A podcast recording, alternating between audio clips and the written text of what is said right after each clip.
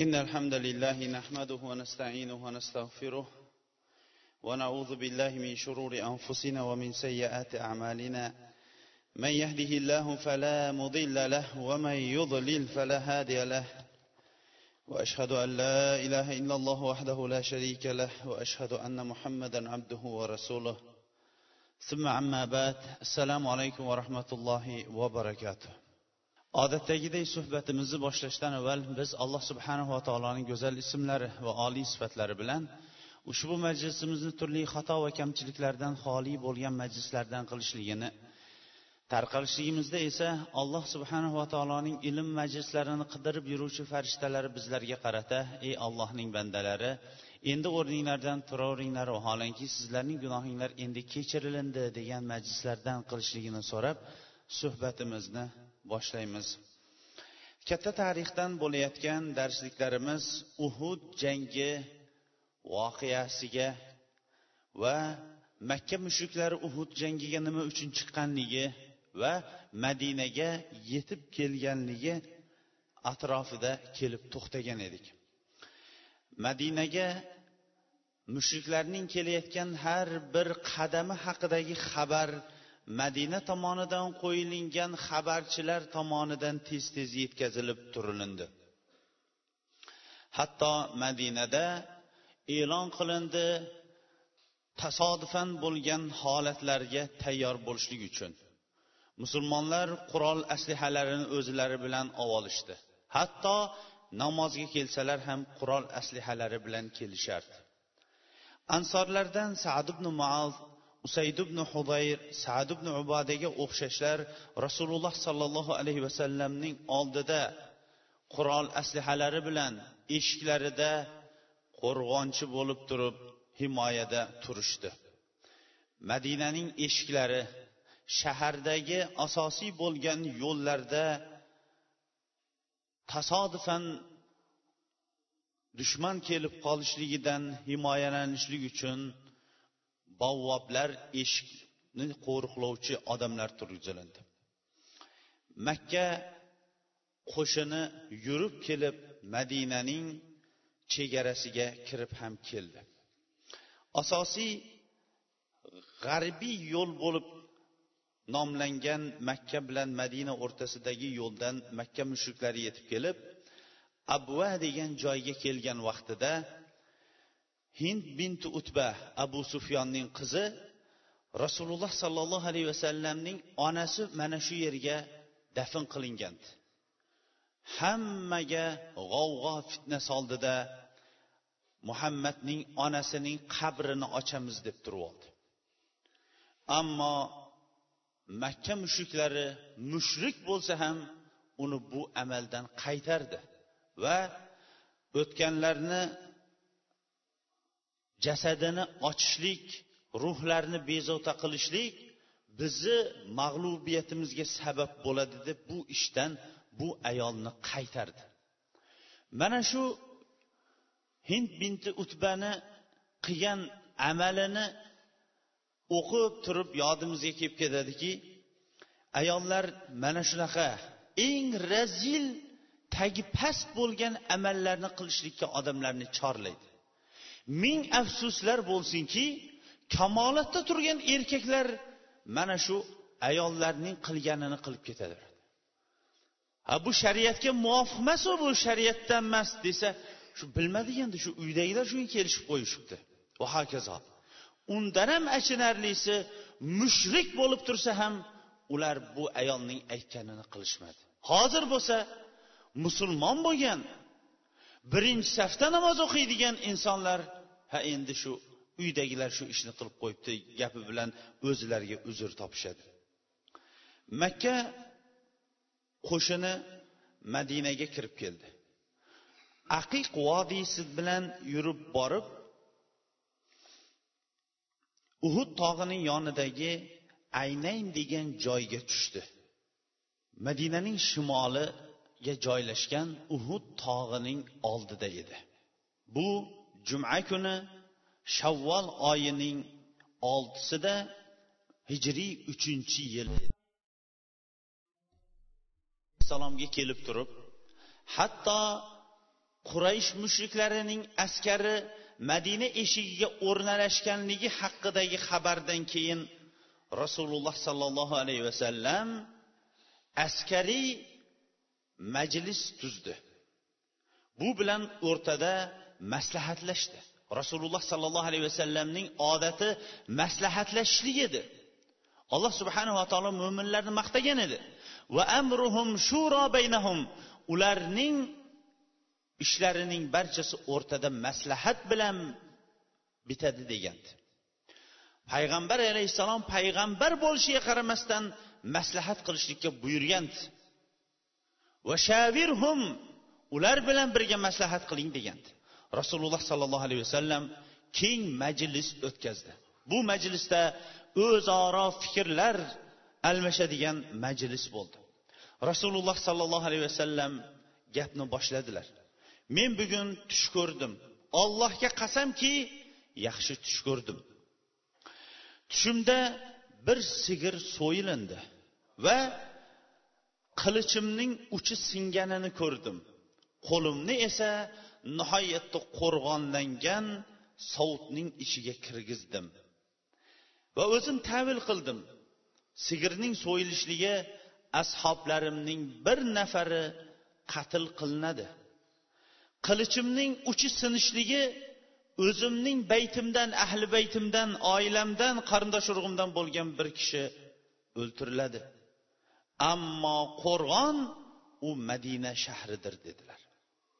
Keyin esa o'zining fikrini oldinga qo'yib turib madina shahrida qolishlik va mushriklar agar uhud tog'i oldida turadigan bo'lsa kundan kunga ularning turishligi qiyin bo'lishligi hujumga o'tadigan bo'lsalar hujumga o'tadigan bo'lsalar madina eshiklari oldida va tor tig'riq ko'chalarda erkaklar kurashishligi yuqoridan esa tomning tepalaridan devor tepalaridan ayollar ularga qaynab turgan suv va shunga o'xshash narsalarni boshlaridan tashlashlik fikrini rasululloh sollallohu alayhi vasallam o'rtaga tashladi. Ko'pchilik sahobalar buni qo'llashdi. Qo'llaganlar ichida abdulloh ibn ubay ham bor edi munofiqlarning boshlig'i. Bu kishi ham qo'lladi. Qo'llashligining maqsadi rasululloh alayhissalom bilan fikri bir bo'lishligi.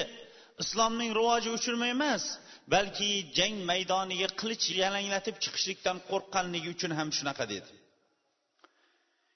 Ammo bir katta toifa sahobalar o'zlarining fikrlarini oldinga qo'yib olishdi. Xossatan ular ichida ko'pchiligi badr jangida qatnashmaganlar edi. Ular rasululloh alayhissalomga qattiq turib olishib biz chiqaylik yakkama yakka chiqaylik dedi. Chiqaylik deganlar ichida amakilari hamzat ibn abdul muttalib ham bor edi. U kishi badr jangida olib qo'ygan qilichini haligacha ham bu qilichni o'tkirlab kelyapmiz. Yo rasululloh nima uchun chiqmasak? desa aytdilarki mana shu qilichim bilan madinaning tashqarisida ular bilan erkin kurashmagunimcha yegan ovqatim o'z o'rniga tushmaydi deb aytgandim dedi. Boshqalari bo'lsa bizni hali qo'rqoq deyishmasin bizga ruxsat bering chiqaylik dedi. Rasululloh sollallohu alayhi vasallam chiqishlikka rozi bo'ldi. Juma kuni juma namozini o'qidi. Odamlarni qattiq jangda turishlikka sabr qanoat qilishlikka ularni targ'ib qildi. Odamlarning barchasini makka mushriklariga qarshi chiqishlikka targ'ib qildi. Asr namozini o'qidi va butun haloyiq yig'ilib jangga tayyor bo'lib kelib turgan edi. Rasululloh sollallohu alayhi vasallam muborak hujralariga kirdilar. Do'stlari abu bakr va umar roziyallohu anhular ham bor edi. Rasululloh sollallohu alayhi vasallamga boshlariga ustlariga kiyimlarni kiydirdi. Rasululloh sollallohu alayhi vasallam ikkita sovutni kiygan holatda qilichini beliga taqqan holatda odamlar oldiga chiqdi. Rasululloh sollallohu alayhi vasallam kiyinib turgan vaqtda odamlarning barchasi rasululloh sollallohu alayhi vasallamning uyining oldida kutib turardi.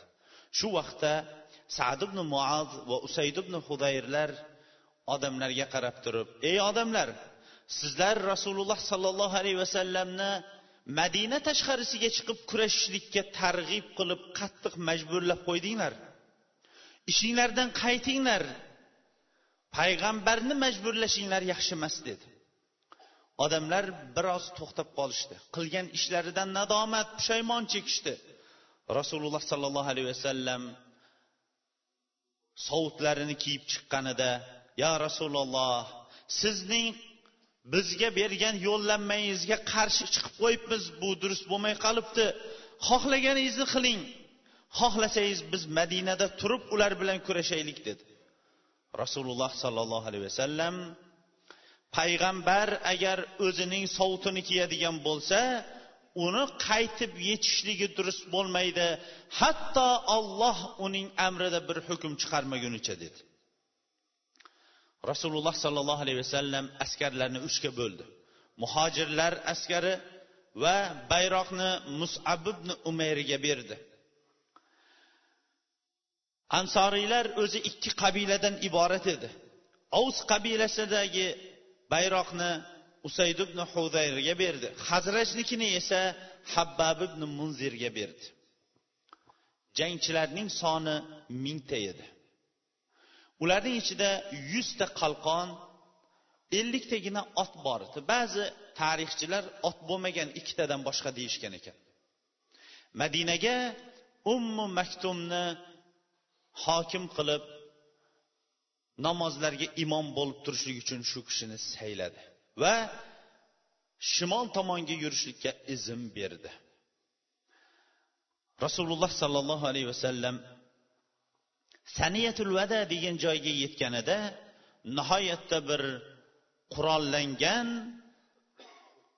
musulmonlarning askaridan ajralib kutib turgan bir askarga yo'liqdi. Bular kimlar? deganda hazraj qabilasi bilan avvalda johiliyat davrida do'st bo'lib kelgan yahudiylar mushriklarga qarshi kurashga hazrajga yordam berishlik uchun kelishibdi dedi. Rasululloh sollallohu alayhi vasallamning niyati islom edi. O'zi shu holatda vaziyat tang. Mushriklarning soni uch barobar ko'p edi. Lekin birinchi so'rog'i musulmon bo'lishganmi dedi. Yo'q dedi. Unday bo'lsa biz shirk ahliga kufr ahlidan yordam so'ramaymiz qaytib ketaversin dedi. Va kufr ahlidan yordam so'ramadi. Ularni qaytarib yuborishdi. Shayxon degan joyga yetib kelgan vaqtda rasululloh sollallohu alayhi vasallam askarlarni bir qator ko'zdan kechirdi. Rasululloh sollallohu alayhi vasallam olamga rahmat etib jo'natilgan edi. Arsalnaka illa rahmatan lil alamin. Urushga toqat qila olmaydigan yoshi hali o'spirin balog'atga yetmagan yoshlarni urushdan qaytardi. Ulardan abdulloh ibn umar ibn xattob usomat ibn zayd usayd ibn zahir zayd ibn sabit zayd ibn arqam urobat ibn aus amr ibn hizam abu saidin hudriy zayd ibn haris said ibn habba va shunga o'xshagan bir qanchalari bor edi. Subhanalloh. Yoshlari hali balog'atga yetmagan balog'at yoshidan ham yoshroq bo'lgan go'daklar rasululloh alayhissalom islom va musulmonlar sharafi uchun qilichni ko'tarib chiqishgan edi. Shular ichida rofi ibn hadij va samrat ibn jundub degan bordi. Ularni yoshligiga qaramasdan ruxsat berdi. Sababi rofi ibn hadij keldida men dedi urushga yarayman. Chunki men shunaqangi merganmanki biron bir o'qni otadigan bo'lsam uni adashmasdan nishonaga tegdiraman dedi. Rasululloh alayhissalom uning shiddatini va kamon yoy otishlikdagi mohirligini ko'rdida ruxsat beruvdi. Samurat ibn jundub keldida agar rofiyga ruxsat beradigan bo'lsangiz men un bilan urushadigan bo'lsam uni yengib qo'yaman dedi. U otishda mohir bo'lsa men kurashda mohirman dedi. Rasululloh sollallohu alayhi vasallam bu shiddat bilan turgan bu yigitga ham ruxsat berdida qani unda bir kurashing dedi. Jangchilarning hammalari ham shavq muhabbat va orzu ko'zlari bilan bu ikki yoshni qarab turardi. Kurashdi haqiqatdan ham kurashga usta edi samura rofeni yiqitib qo'ydi. Ikkovlariga ham ruxsat berdi. Mana shu yerga kelganda kech kirib qoldi.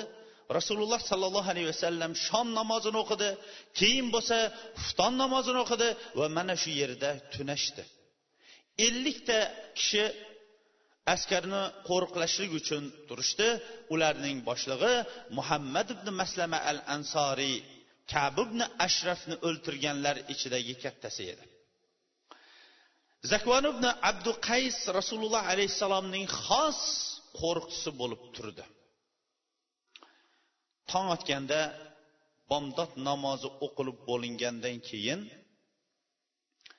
dushman bularni bular dushmanni ko'radigan darajada bo'lgan vaqtda munofiqlarning boshchisi bo'lgan abdulloh ibn ubay o'zining munofiqligini oydin ochiq ko'rsatdi. Askarning uchdan biri bo'lgan uch yuz o'ttizdan ortiqroq bo'lgan askarni o'zi bilan og'dirib oldida. Bu muhammadga tushunmaysan o'zi nima uchun urushyapti biz bir fikrni aytsak boshqalar bir fikrni aytsa u hatto o'zining fikriga qarshi chiqilsa ham ularning fikrini aytib ketyapti. Biz endi urusholmaymiz dedida qaytib keta boshladi. Ularning asosiy maqsadi mana shunaqa tang holatda islom va musulmonlarni zimdan ostidan zarba berishlik edi o'zi munofiqlik o'zi tarixdan mana shunaqa. Islom kuchayib ketayotgan vaqtda to'nini mahkam ushlab oladi. Islom zarur bir holatda tang holatda turgan vaqtda islomning zarari uchun zimdan ishlar qilib yuboradi. Tagidan zimdan suv yugurtirib yuboradi. Bu yerdagi maqsadi ham rasululloh alayhissalom oldinda nihoyatda qurol asliha bilan tayyorlangan uch mingdan ortiq bo'lgan makka mushriklari turgan vaqtda musulmonlarning ruhan ularni past tushirishlik va qaniydi bir islom va musulmonlar yiqilib qolsayu abdulloh ibn ubay madinaning hokimi o'zi bo'lishligi orzusi edi. Agar u fikr qarshi chiqishlik bo'lganida u keshandan buyon musulmonlar bilan birga yurmas edi. Askarning uchdan birini olib orqaga qaytdi. Abdulloh ibn haram degan kishi ularni orqasidan yolvorib qaytinglar. Bunaqangi tang holatda bunaqa ish qilmanglar. Qaytinglar. Olloh yo'lida jang qilinglar yoyinki o'zinglarni himoya qilinglar deganda urushadigan bo'lsanglar o'zinglar ham urushni bilasizlaru biz qaytmaymiz dedi. Abdulloh ibn haromning umidi uzilgandan keyin olloh sizlardan bizni uzoq qilsin. Ollohning dushmanlari payg'ambar alayhissalomni ollohning o'zi sizlarsiz ham behojat qilib qo'yadi dedi. Qolgan askarlar uhud tog'i tomonga qarab askarini o'zini taqriban yetti yuz atrofidagi jangchi saf tortishdi rasululloh sollallohu alayhi vasallam bu mushriklarga o'zlarini bildirmagan holatda ularning yaqin tomonidan aylanib o'tishlikka kim yo'l topadi deganda abu haysama men ya rasululloh dedida qisqa yo'l bilan banu harisa qabilasidan bo'lib o'tib shu yerdagi ko'zi ko'r bo'lgan bir munofiq kishining bog'idan aylanib o'tishdi. Bu munofiq ham musulmonlarning kelayotganini ko'rganida darrov tuproq olib ular tomonga socha boshladi. Sizlarga bog'imga ham yaqinlashmaysizlar. Agarchi ichinglarda ollohning elchisi bo'lsa ham dedi. Qavm uni o'ltiramiz deganda rasululloh alayhissalom qo'yaveringlar. Ko'zi ko'r bo'lishligi u yoqda tursin qalbi ham ko'r ekan qo'yaveringlar dedi. Rasululloh sollallohu alayhi vasallam saflarni to'g'riladi. Mohir bo'lgan ellikta yoychini askardan taqriban ikki yuz ellik metr uzoqlikka o'rnashtirdida bu musulmonlar askarining janubiy sharqiyida nomlan qo'yilgan kichkina tog'chayining ustiga o'rnalashtirdi. Va ularga buyurdi. Boshlig'i abdulloh ibn jubayr ibn nomanul ansoriy al avsiy al badriyni boshchi qildida biz yengsak ham o'rningizdan qo'zg'almanglar yengilsak ham o'rninglardan qo'zg'almanglar dedi. Boshqa bir lafzida agar biz yengib qavmni oyoq osti qilib ketayotgan bo'lsak ham qo'zg'almanglar bizni ular oyoq osti qilib ketayotgan bo'lsa ham qo'zg'almanglar dedi. Boshqa bir lafzida agar biz g'olib kelib butun o'ljalarni yig'ib ketyapsak ham qo'zg'almanglar. Agar mag'lub bo'lib qolib biron korhol bo'lib qolsa ham qo'zg'almanglar dedi. Bundan maqsad rasululloh sollallohu alayhi vasallam bu yoychilarni o'z o'rnida mustahkam turishligi edi. Rasululloh sollallohu alayhi vasallam zubayr ibn avvam muhtad ibn asvad va shunga o'xshagan bir qancha otliqlarni o'zining o'ng va chap tomonlariga o'rnashtirdi. Ikki tomon bir birlariga mustahkam holatda turdi. Rasululloh sollallohu alayhi vasallam ishora qilinmagunga qadar jangni boshlamaslikka buyurdi. Keyin bo'lsa sabrga targ'ib qilib turdida o'zining qilichini ko'rsatib turib mana bu qilichni kim haqqi bilan oladi? dedi. Botir pahlavon bo'lgan sahobalar o'rinlaridan turib ketishdi. Ular ichida ali ibn abi tolib zubayr ibn avvam umar ibn xattob va bir qancha bir qancha sahobalar bor edi. Hammalarining orzulari rasululloh alayhissalomning qilichini haqqi bilan olish edi. Ular ichida abu junada sammak ibn harash bor edi. Yo rasululloh qilichingizning haqqi nima? dedi. Qilichning haqqi dushmanning betiga bu qilich bilan uraverishlik hatto qilich egilib ketmagunicha dedi. Yo rasululloh men buning haqqini ado qiluvchi menman menga bering dedi. Rasululloh sollallohu alayhi vasallam qilichni abu dujanaga berdi. Abu dujana baquvvat shijoatli urushga kiradigan bo'lsa mutlaq urushni naryog'ini yorib o'tmagunicha qaytmaydigan odam edi. Qizil boshiga bog'lab oladigan chorsisi bor edi. Agar u boshiga qizil chorsisini bog'lab oladigan bo'lsa odamlar bilardi hozir urush bo'ladi hozir o'lim bo'lishligini bilib turardi. Qilichni oldi. Boshiga o'sha qizil chorsisini bog'lab oldi. Va ikki saf o'rtasida musulmonlar bilan mushriklar o'rtasidagi safda shunaqangi bir o'zini ko'rsatib yurdiki rasululloh alayhissalom uni ko'rgandan keyin mana bu yurishlik dedi. Ollohni g'azablantiradigan yurishlik faqatgina bitta o'rinda ruxsat u ham bo'lsa mana shu jangdagina mushriklarni qo'rqitish uchun shunday yurishlik ruxsat bo'lmasam ollohni g'azablantiradigan yurishdir dedi. Rasululloh sollallohu alayhi vasallam bu tomonda musulmonlarni jangga tayyorlayotganga o'xshash narigi tomonda makkaliklar ham qarab o'tirmagan edi. Makka askarlari uch mingdan ziyodaroq bo'lgan nihoyatda qurol aslihaga tayyorgarlik ko'rgan ayollarni ham o'zlari bilan olib olgan edi. Umumiy qo'mondon abu sufyon sahr ibn harb edi. Xolid ibn valid hali musulmon bo'lmagan vaqti o'ng tomonida ikrimat ibn abi jahl musulmon bo'lmagan vaqti chap tomonida otliqlarga boshliq edi bu ikkovi.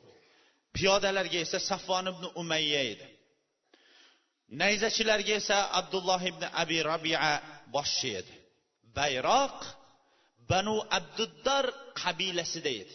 Bayroqni ko'tarishlik shuni yaxshi bilaylikki eng og'ir vazifa hisoblanadi. Chunki bayroq askarning jamlanishligiga sabab bo'ladi va askarning tarqalib ketishligiga sabab bo'ladi. Bayroqni ko'targan odam mumkin emaski unga to'rt tomonidan qilich yoyinki yoy yo nayza kelib unga urilishligi aniq edi. Avvalgi janglardan banu abduddar qabilasiga meros bo'lib kelayotgan bu sharaf qurayshda bayroqni ko'tarishligi edi. Abu sufyon nihoyatda sezgir. Ishbilarmon odam edi. Shuning uchun ham makka mushriklari unga umumiy qo'mondonlikni unga topshirgan edi. Banu abduddarni bir qizdirib qo'yishlik uchun ey banu abduddar dedi. Sizlar bayroqni bir qancha vaqtlardan buyon boshqalarga bermay kelyapsizlar. Badrda ham sizlar sababli ko'rarimizni ko'rdik ta'zirimizni bir yeb qoldik. Endi bu safar bilmadim. Ota bobonglardan kelayotgan bayroqni berib qo'yarmikansizlar degan qo'rquvdamiz dedi. Banu abduddarning farzandlari buni eshitgandan keyin qonlari qaynab ketdida ey abu sufyon dedi biz biron bir marta bayroqni yerga tashlab qo'yganimizni ko'rganmisan dedi. Bu safar ham dedi shunaqangi ko'rsatamizki bizni kimligimizni agar shu vaqtgacha ko'rmagan bo'lsangiz endi ko'rib olasiz dedi. Abu sufyon miyig'ida kulib qo'ydi. Chunki ularning qonini qo'zg'atib qo'ygan edi.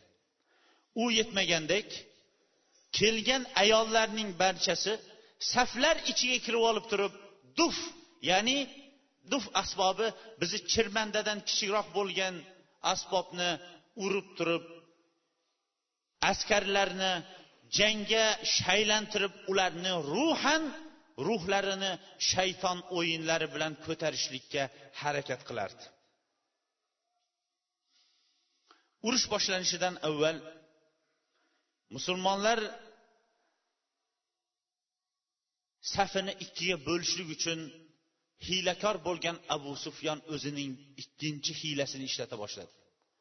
Musulmonlar o'rtasini saflarni bo'lishlik. Tarix bo'yicha musulmonlarni bo'lish bilan islom dushmanlari g'olib bo'lib kelgan. Tarix bo'yicha. Mana shu o'rinda ham abu sufyon musulmonlarni bo'lishlik uchun ansorlarga odam yubordi.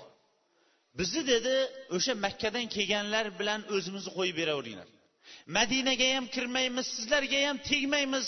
Bizdan kelganlarni bersanglar bo'ldi dedi. Hayhot yo'q e. Iymon bunaqa emas edi. Ular bunga mutlaq ko'nishmadi.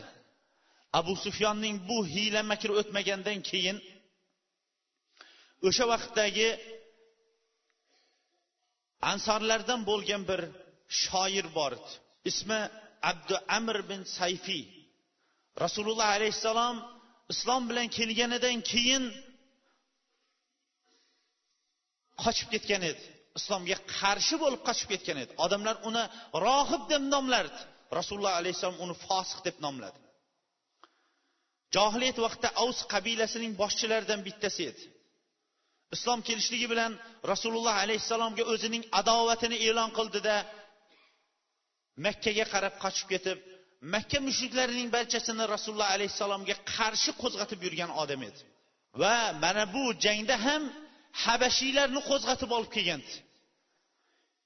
sizni gapingiz o'tmaydigan bo'lsa bizni gapimiz o'tadi ovusliklarga dedida.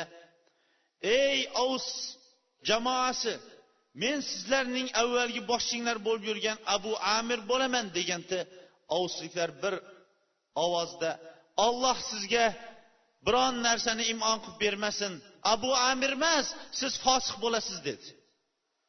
Bu javobdan tang qoldida qo'ltig'idagi tarvuzi tushib ketib mendan keyin qavmim o'zgarib ketibdi uzr dedi. Quraysh musulmonlarning safini bo'lolmadi ikki tomon bir biriga yaqinlashdi.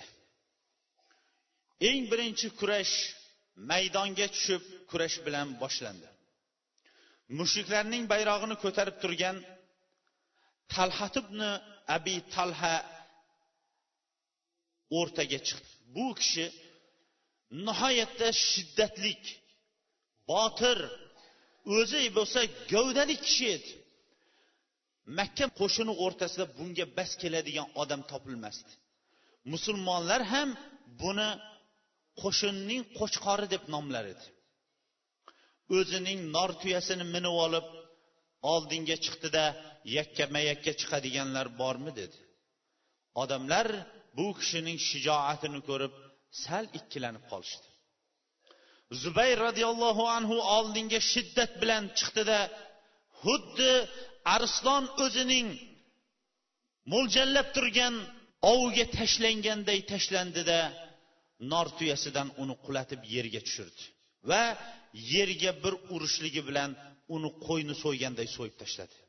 Rasululloh sollallohu alayhi vasallam bu bir zumda arslon o'zining o'ljasini olganday olib qo'yib uni qo'yday so'yib yuborganini ko'rdida zubayrni maqtab turib har bir payg'ambarning havoriysi yordamchisi bo'ladi.